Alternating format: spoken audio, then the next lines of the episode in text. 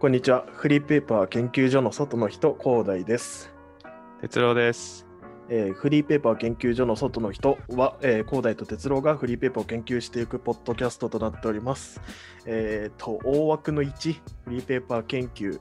アレンジ、仮想フリーペーパーっていう、まあ、1巡目のサイクルが終わって、え2週目のサイクルになりましたけども、なんとなく雑感として大枠たどってどうでした？まあ我々初心者でやってますけど、うん大変でしたね。そうね、まあ、意外と着眼点が、まあ、ただの読者寄りになってるなっていうのもあったし、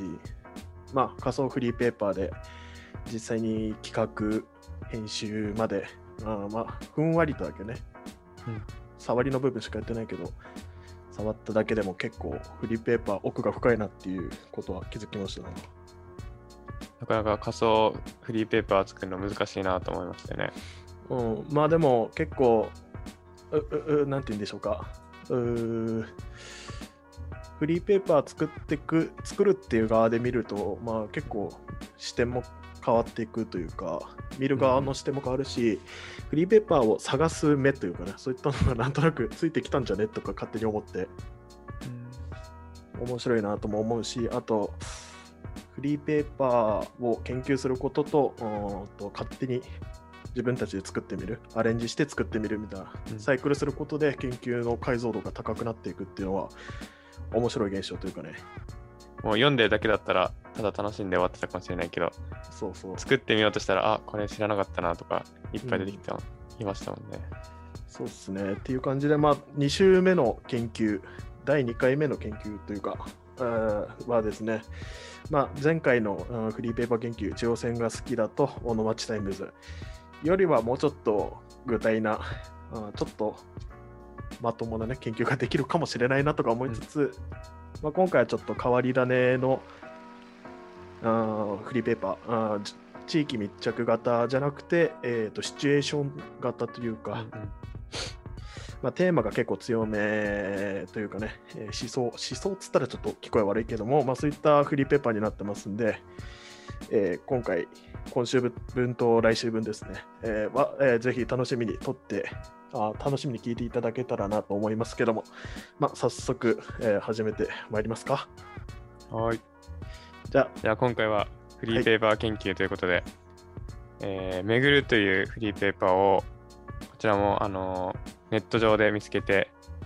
電子版で読んででます。はい、えー、とこれも、えー、と説明欄の方に URL を貼っておくので、まあ、よかったら、まあ、今回結構ビジュアルで楽しい、楽しんで読める、ん？目で楽しい、情報が目ガーって強めじゃなくて、目で楽しいフリーペーパーなので、まあ、ぜひとも一読、ご一読いただけたらなと思いますけども。このフリーペーーパー、今ね、あのー目が楽しいって言いましたけど、うん。アート系フリーペーパーって書いてあって、いろんなアーティストというか芸術家の方々が、クリエイターの方々が作品を載せられるようなフリーペーパーになってますね。うん。で一応調べたんですけど、発行は、あの、架空月で、奇数月の1日に毎回発行で、で、現物は、サイズは英語サイズみたいです。そうですね。結構小さいですね。手のひらサイズって書いてあります。そうだね、英語っていうと、まあ手帳サイズぐらい A4 の半分ですね。そうですね。うんで、フルカラーで。あってことは、まあちょっと今、あれなんだ、これ3月号？もしかして。ちょっとワンチャン古い説あるけど。まあいいか。まあ今回はめぐるのボリューム41ってやつですね。で、まあ今回のテーマが昭和レトロみたいで、まあ、キーワードとしてはノスタルジーとか、レトロフューチャーとか、古き良きものみたいなののが書いてありますね。で、それにちなんだ、えーアーティストの作品が、14名の作家さんの作品が、もうほとんど、ページ、1ページ全部みたいな感じでうん載ってます。まあ最初の冒頭、まあ半分ぐらいまでかな？12ページ、13ページぐらいまで。は、あと作品集というかね、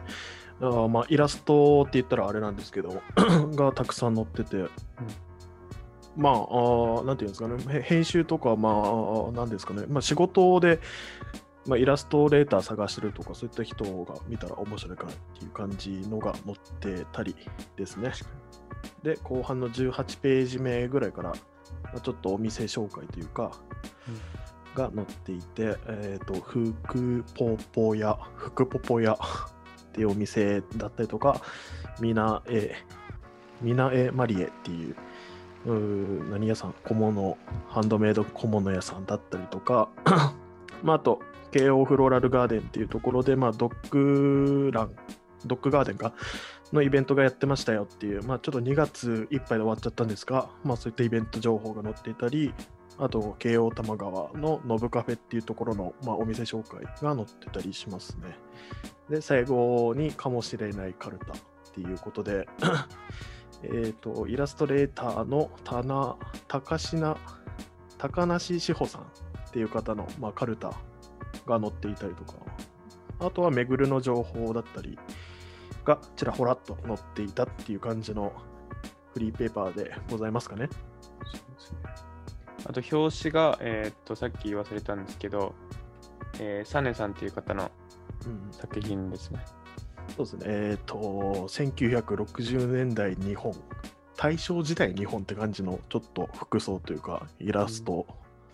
っていう感じで、まあ、可愛らしい女性が、なんだろう、ワイングラスみたいなものに、グラスなんていうかね、まあ、水飲んでるみたいな。まあ、レトロさありふれる、あふれる。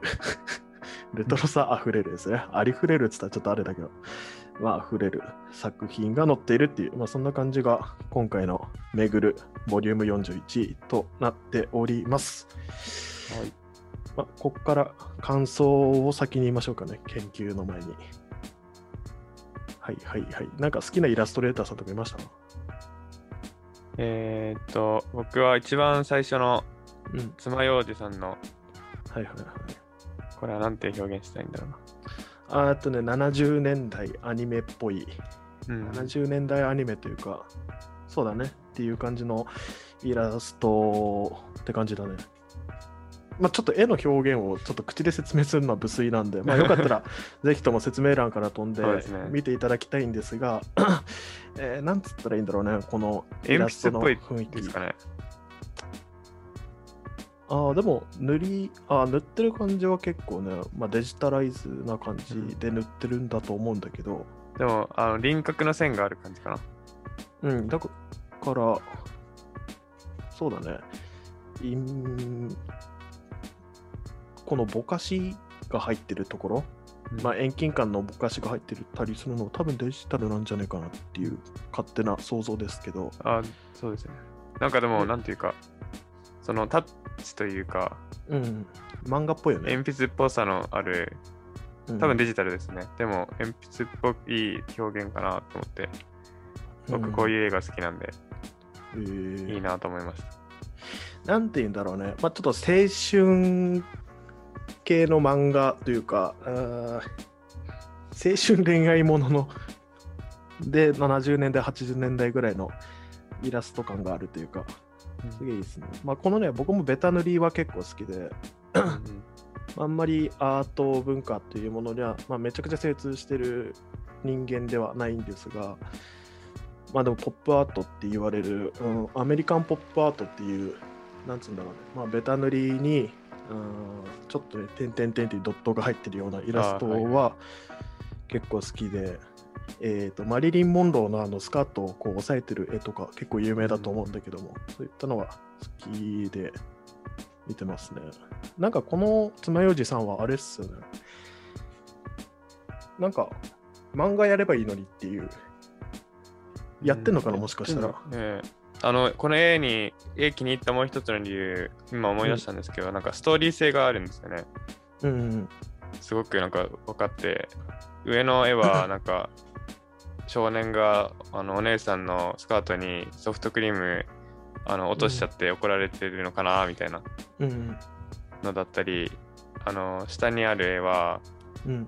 えー少年が自販機の下でなんか本読んでて女の子がそれを覗いてるというか、うん。そこにやってくる瞬間みたいなうん。絵だったり、なんかどんなシーンなんだろうみたいないろいろ想像できるのが面白いなって思ってました。おありがとうございます。ちょっとぼ、まあ、僕はあんま好きな作品っていうのを意識して見てなかったので、ちょっと今探しますが、どれだろうな。あ、でもこの人は好きかもな。あかねさんかな？えっ、と、14ページにあるあかねさんの作品ですね。これは結構ね、70年代後半から80年代ぐらいのうんまあ、バブルあたりですね、の作品っぽいというか、のあ映像っぽいよね。わかるな。結構映像から入った人なんじゃないかなっていう、多分そその世代のアニメーションだったりとかが好きなのかなっていう感じで、まあ、どこがいいかって言われたらあんまりよくわかんないんだが、でもまあ右側の絵とか結構ね、ノイズが乗ってると思うんだけど、うんまあ、フィルムのあの流浄感、つぶつぶ感っていうか、を多分無理やり、無理やりというか、作品、作家性として出してて、やっぱその世代のアニメーション、まあ、初期アニメーションの、まあ、黎明期からちょっと過ぎたぐらいの作品ですよね、に多分影響を受けて、うん。素晴らしいなっていう。色感じですね、使いが、なんか、ビビッドな色が、うんうん、あのー淡い色にまず、あの、の中に、ところどころ入ってて、うん、そこら辺が、なんか、レトロっぽさなのかな、みたいそうっすね。うん。あのー昔の映画ってさ、まあ、フィルムで映画を撮ってた時代の時って、うん。まあ、夜中、夜景とかって、まあ、フィルムの感度の問題で、まあ、なかなか撮れなかったんですが、だから、まあ、昼間に光量をだいぶ落として撮ってたんらしいのよ。っていうので、結構ね、その無理やり落とす過程、あのね、黒いフィルターとか挟むんだけど、ーうんその過程でね、結構ね、まあ、真っ黒に映んないんでね、空とかが。ちょっと青く映るっていう。っていう、うんまあ、昔のモノクロが終わったぐらいの、もカラーが始まったぐらいの作品の、えー、と映画の色調みたいなのが結構色鮮やかに映ってるっていう感じで、まあ、僕、このへあかねさん好きだなって感じですね。まあ、他に言うと、この、なんだ、この文字は、水沢石鹸さん。皆沢かな？そうだ皆沢石鹸さん？この絵めっちゃ好きで、えーっとね、ずっと真夜中でいいのにっていう、最近流行ってる人知ってます？あ、わかんないです。アーティストで。まあ、ザ・ファーストテイクっていう YouTube とかにも出てたりとか、まあ、最近有名で、まあ、音楽批評とかしてもあれなんだけどね、まあ、そのあーずっと真夜中でいいのに、ずっと迷って略されるんだけど、まあ、ずっと迷う感があって、ずっと迷うのね、まあ、顔を出してないから、イラストレーシあまあ、イラストとかアニメーションとかで結構作品発表してたりするんだけど、その感じ、ちょっとうつろでアンニュイで、で、曜日、まあなんかね、作品としてはちょっとデフォルメ結構されてて、で、まあキャラクター化されてんだけど、なんかちょっとした曜日さというか、うん色っぽさ、艶っぽい感じっていうのがめっちゃ出てて、なんかこの人の作家性めっちゃいいなと思って、この人の T シャツを僕着たい。ああ、いいな。T シャツとか、あと、スニーカーにこの人がイラスト描いてくれたらめっちゃかっこいいだろうなと思うんだよね。うんリュックとか。まあ、感想はね、まあ、僕らあんまアート畑出身じゃないっていうのもあって、うん具体な話できないけど、まあちょっとこの辺から分析いこうかなって感じですね。なんかありましたか？考えるべきところみたいな。結構今までやっぱり、えー地域史みたいな地域密着型分析してきて、今回は全然タイプが違うからうん、また見るべきポイントも変わってくるのかなって思うんですけどうんうん。まあでも多分このフリーペーパーで一番あー考慮すべきというか着目するべきところは22ページ目の左下に書いてある小さい字で書いてあるところっすよね。あの本書有料にて販売する際の価格は185円、かっこべ税別となっておりますみたいな。お金取るんだっていうところですよ。っていうのがもう結構、ちょっとびっくりしたよね、この感覚。これはどういう仕組みになってるんですかね？多分、うん、うん、うん、まあ、全く想像がつかないからあれなんだけど、うんまあ、広告主の量が明らかに少ないから、多分、うんうん。2つかな。この、ミナエマリエと福ポポヤは、多分ね、こう作家のところに入ってると思うんだよね。2個から4個の間だよね、広告取ってるのは。うんで、おそらくまあ A4 紙、あ、英語詞かっていうのは、そんなの一口って多分そんな高くないと思うんだよ。まあ、取れて2万ぐらい。7000から2万の間ぐらいだと思うんだけど、おそらく料金としては。うんっていうので、まあ、7000から2万、まあ、2万だとして、が2つから4つだから8万ぐらい入るとしたらさ、8万ってね、あーまあ、どんぐらいだろう。英語詞っていうのがちょっとわかんないけど、8万だと、1000 2000部いけるかなぐらいかな、多分。場所によるけど。1500部って書いてあります？あ、1500部ぐらい。ですよね。うん。うん、っていう、多分そんぐらいだなっていう。だから結構トントンなんでね、ここで売り上げ出てるかって言われたら多分出てなくて、うんうん。だから多分巡るって、まあアート系のフリーペーパーだとは言ってるけど、まあちょっとホームページ見てる感じだと、まあ、イベントやってたりだとか、まあ作品を載っけてるって感じだから、多分、作家集団なんじゃないかなっていう。うんだからまあ、フリーペーパーを出版するお金はトントンにして、で、それで、えー多分自分らの作品を発表する場所として、で、それでお仕事いただくっていうループになってるんじゃねえかなっていう想像を。まあ、だからなるべく売るなら売って売りたいのかなっていう。お金、まあ、フリーペーパーでもお金が出るなら取りたいのかなっていう感じですかね。多分あの調べた感じ、編集部はアーティストではないのかなってあ、そうなの？思います。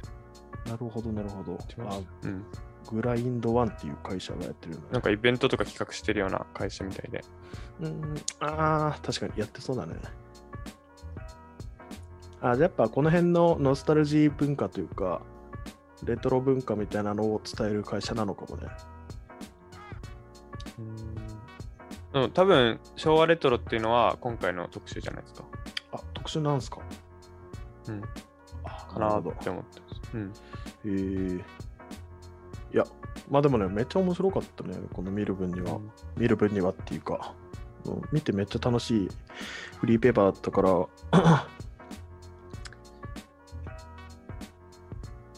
なんていうんですかね、まあ、好きなイラストレーターを探すみたいな、あーちょっとアイドル的なさ、AKB 的な見方をしたら、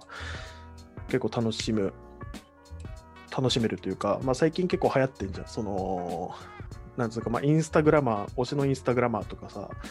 そういった人たち、うんうん。なんて言うんだろう、ちょっとニッチな層をつく、ニッチな人を好きになる、ニッチな人のファンになるみたいなのが、まあ、ここ5年ぐらいであるから、そういった文化が、そういった文化に結構即してていいなと思うね。あとは分析として見てみたい観点は、はいえーそれも22ページかな。はいはい。22ページのうん左上に載ってて、巡るの設置場所。はいはいはい。やっぱりアート系だなってすごい感じるのは、えー美術館だったり、ギャラリーだったり、うん、あとは芸術系の大学に設置してあって、うん。なんか置いてあるところしっかりしてるなって感じました。あのうん、全国各地だよね。そう。で、やっぱ作家としてはこんな、こんだけそのアートに、うんなんだろうな、アートの地に置いてもらえるとなると、そういう人たちが、に手をそういう人たちに手に取ってもらえて、うんなんか乗るだけですごいチャンスになるんじゃないかな。そうだね。美術館に送っても、美術館に展示してもらえるのとかなり近いのかなと思って。まあ、そういった毛色の人たちが見に来てるからね。そうだと思う。てか、多分ね、これ全国的に配布してるってのが多分、おそらくそうですね。これ。珍しいとは思うね。えっと、まあ、東京がまあ基本的に中心で、まあ、渋谷、原宿、青山、銀座、神田とかいろいろあるけど、まあ、山梨、富山、埼玉、愛知、名古屋、静岡、石川、大阪、兵庫、沖縄っていう、まあ、あと大学などなどにうん。置いてるんだけど、まあ、全国に置けるっていうのはやっぱりあーテーマがさあー、まあ、今まで中央線あとん。瀬戸田、瀬戸内周辺地域っていう限定した毛色だったけど、そこからちょっと外れて外れてというかもうちょっと普遍的な全国展開できるようなフリーペーパーになってるっていうのはいいと思うああかもねだから沖縄とかってさ結構配送料かかったりするからああ、あの各県い一つしかないところはお金取るのかもね。なるほど。あ、これちょっと分析としていいかもね。あのーフリーペーパーってまあ全てのところで、えー手広く、うん、なんていうんだろうね、気軽にて取ってもらえるっていうのが、まあいい点だとは思うんだけど、うん。まあフリーペーパー自身でお金にならないっていうのは雑誌と違ってあって、だからなんかなかなかお金かけにくいと思うんだけど、けどこう、置く場所を、まあ、各県一つとかにしたら、一箇所ってしたら、まあまあ、希少価値というかね、レアリティ、レア度が出てくるから、で、しかもこれは作家性が強いというか、作品集としても見れるから、まあ、雑誌っぽいよね、結構。うん。まあ、アーティスト紹介誌的な側面もあるから、まあ、こういったのはお金取ってもいいんだなっていう。で、お金取るためには、あ各県一つ。東京、多分おそらく東京、関東近辺はフリーだと思うんだよね。で、愛知、名古屋、愛知と名古屋一緒か、まあ、富山とか静岡とか、その辺は185円プラス税で取ってんじゃねえかなっていう、まあ、勝手な推察だけど。フリーペーパーを、フリーペーパーに価格を載せるときのお手段としてはこういった手段があるんですねっていう勉強になったんじゃないかな。おそこも結構難しいですね。なんか、全然売れるのになーっていうフリーペーパーもあったり、あそうだね。内容的に充実してて。そういう感じですね。あと、まあ、個人的にもう一個分析したいところ、ちょっと、時間的にぼちぼちだな。うんまあ、個人的にもう一個、分析したいところで言うと、あのー作品の下に作家の名前と、まあ、全体的にタイトルとかかな？と、あとツイッターと URL あ。そうそう。あ、QR かとかがなってて、で、出店元とかも出てたりするんだけど、まあ、それはマジであー作家のためのフリーペーパーだなーって思いますね。確かに、そこを見て思いましたね。うん、やっぱ作家って最近は Twitter、Instagram やっておかないといけないみたいな、まあ、マストのものだとも思うし、まあ、自分で金取ってくるっていうさ、まあ、仕事取ってくるっていう、ね、まあ僕の知り合いも写真家とか、うん。あとイラストレーターとかちょろっといるけど、まあ、その人たちも結構頑張って SNS 活動頑張ってるんでね。まあそういった一助。あの、面白いよね。その、オンラインのものをオフラインであー情報を拡散してるっていう、うん、確かに。結構逆転現象が起きてるのが、まあうん面白いなと思って。あ結構ね、フリーペーパー、その辺が多分流行るんだと思う。流行るというか、可能性あるよね。ターゲットが絞りれるんですかね。SNS あだと思う。あのー SNS って、SNS、まあ SNS ってまあやっぱりマジで、あーターゲットひ絞りにくいというか、まあ Google 広告とかだったら、まあ Google の検索履歴とかからえー特定の人に、えーっとリーチすることができるんだけど、まあ、このフリーペーパーの場合はさ、基本的にギャラリーとかフリー、あまあ、美術系のところ、アート系のところに置かしてもらってるっていうので、あの見る人がほぼほぼ決まってるんだと思う。だからこそ、こう、まあ、1500部ってそんなに多くないと思うんだけど、フリーペーパーの発行部数にしては。うんまあ、僕の地元の鹿児島県内のフリーペーパーでさえも1.5万部とか吸ってるから、まあ、それの10分の1でしょ。まあでもその10分の1の枚数でも、えー、とある程度以上の、えー、と周知能力というか、広げる、リーチする能力が、場所を絞ることによるリーチ力のうん。能力の高さ、精度みたいなものはた多分高めてるから、まあ、この辺も結構うん勉強するべきところだなとも思いますね。作家だったら絶対乗りたいなと思いますね。うん、絶対見てくれる人が、あのーそういう感度の高い人たちで、チャンスにつながるなって思いますよね。そうですね。うん。まあ他に。ありますかね？ないですかね？うん。まあ、てな感じでですね、まあ、フリーペーパー研究、えー今回は、めぐるボリューム41、えーと、レトロアート文化、レトロフューチャーみたいなものの、とフリーペーパーのご紹介をさせていき、まあ、研究をしましたっていうことで、どうでしたか？ちょっとまあ、前回の、まあ、地域密着型とちょっと異なりましたけど、新しい観点とか新しい知識とかを得られるっていうのもフリーペーパーの面白いところだなって思ってるんで、うん、またずっと地域誌だけ見てるんじゃなくて、こうやってジャンル変えて読んでいくのはすごい楽しいなって感じました。そうですね、あの前回のあー小野町タイムズはとかはあの結構小野町のなんだっけ？この道のなんだっけパレットプロジェクトか。パレットプロジェクトの周知のためにってやる、まあ、いわゆる入門書の入門書みたいなイメージだと思うんだけど、まあ、フリーペーパーでその入門書の入門書っていうありますよってことを知るっていううんうん。効果もあるから、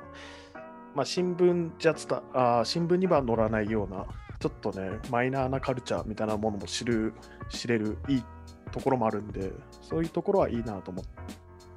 改めて思った、まあ、フリーペーパー研究となったかなと思います。ちょっとまだあの見るべき観点が足りないのかなと思うんですけど、まあこうやっていろんなこういういろんなジャンルに挑戦していく中で、あの見る目も養っていけたら面白いかなって思ってます。そうですな。ってな感じでですね、まあ、はい今回、まあ、僕らの力量が足りなくて申し訳ありませんでしたっていう、まあ、最後の。ちょっと 今回最初の間こんなのばっかりですよ。あいや、今回ちょっとね、と まあ、アート系っていうちょっとむずいうんジャンル選んじゃったから、あれで、結構手触りがないんだけど、まあ、これ、ちょっとめぐるの人には聞かせられねえなって感じですね。まあ、そうですね、まあ、いろんな、まあ、フリーペーパーやっていくとしたら、あいろんなところに、えーっと、電波、アンテナを張っていかなきゃいけないなとも思わせるようなあ勉強になったなっていう感じですね。まあ、てな感じで、ぼちぼちお時間いっぱいいっぱいでしょうかって感じですが、はい。まあ、てな感じでですね、まあ、今回も終わりますか。そうですね。お聞きいただきありがとうございました。ありがとうございます。